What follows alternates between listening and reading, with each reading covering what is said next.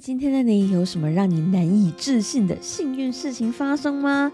欢迎你写信到 coach at amyrocksocial dot com，期待你更多的分享哦。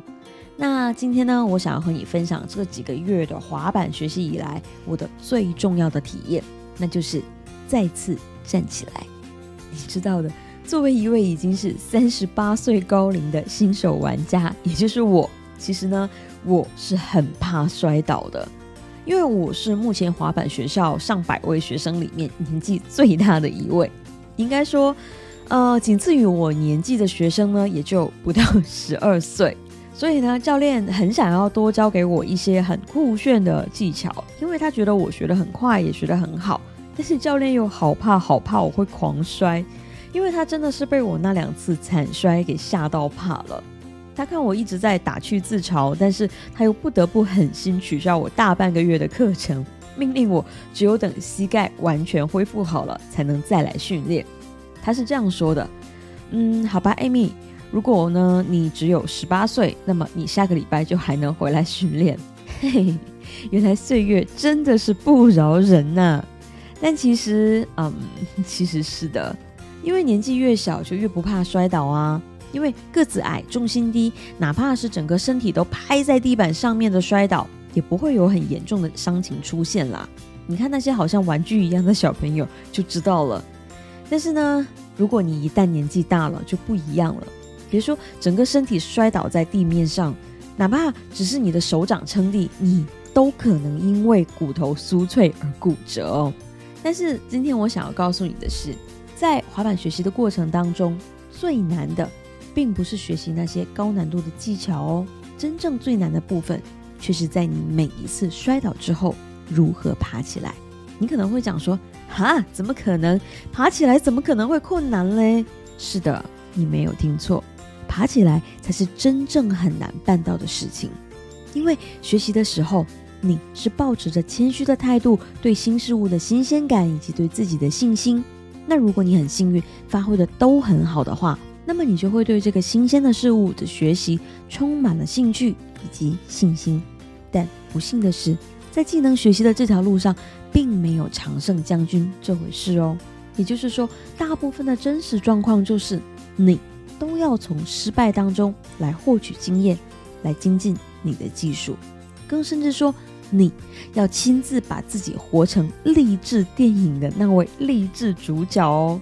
因为当你保持着雄心壮志，却迎来一次次惨摔的时候，那个骨头加肉打到地面上的厚实声音，却远远不只是错愕而已。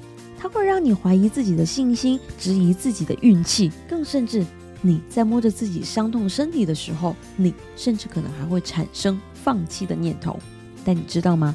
我的教练曾经对我说：“Amy，你是我所有的学生里面最坚强也是最强壮的那一个。”因为很多学生在摔倒之后都久久不愿爬起来，或是不想要学习同样的内容了，或是整个情绪都开始变得很糟糕。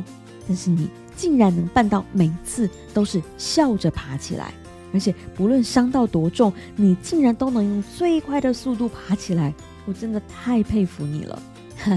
对啊，这就是我面对摔倒时候的态度啊！无论摔倒多少次，我都要笑着用最快的速度爬起来。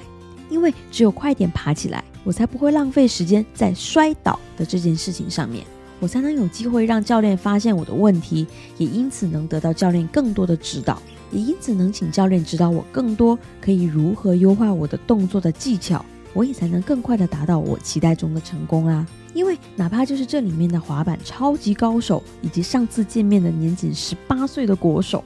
他们在练习过程当中也是反复摔倒，但是反复爬起来，才有机会不断的精进记忆的，不是吗？因为摔倒并不是丢脸的事情，因为摔倒而不肯爬起来才是真正的丢脸，不是吗？我忽然间想到之前见到的一位美国玩家，同时他也是一位成功的企业家。他跟我说，滑板教给他最大的功课就是重新站起来。他说：“如果每一次他都能从滑板摔倒之后重新站起来，那么在人生的这条路上，他就没有任何的理由不重新站起来。哇，是不是很励志呢？没有人喜欢跌倒，没有人喜欢挫折，但是你知道的，在我们这一辈子当中啊，不可能没有跌倒，更加不可能不经历挫折。你无法选择跌倒和挫折会在什么时候到来，而且它竟然还常常会出现在你最自信的时候。但是你可以选择的是，你可以选择在跌倒之后用怎样的态度面对，你可以选择在跌倒之后用怎样的速度再一次站起来。你同样可以选择在再一次站起来之后。用怎样的智慧让你的技术更加的精进，从小白变成专家？而当你一次次的跌倒，却一次次的选择坚强，选择笑着站起来的时候，你会发现你的命运就会发生改变。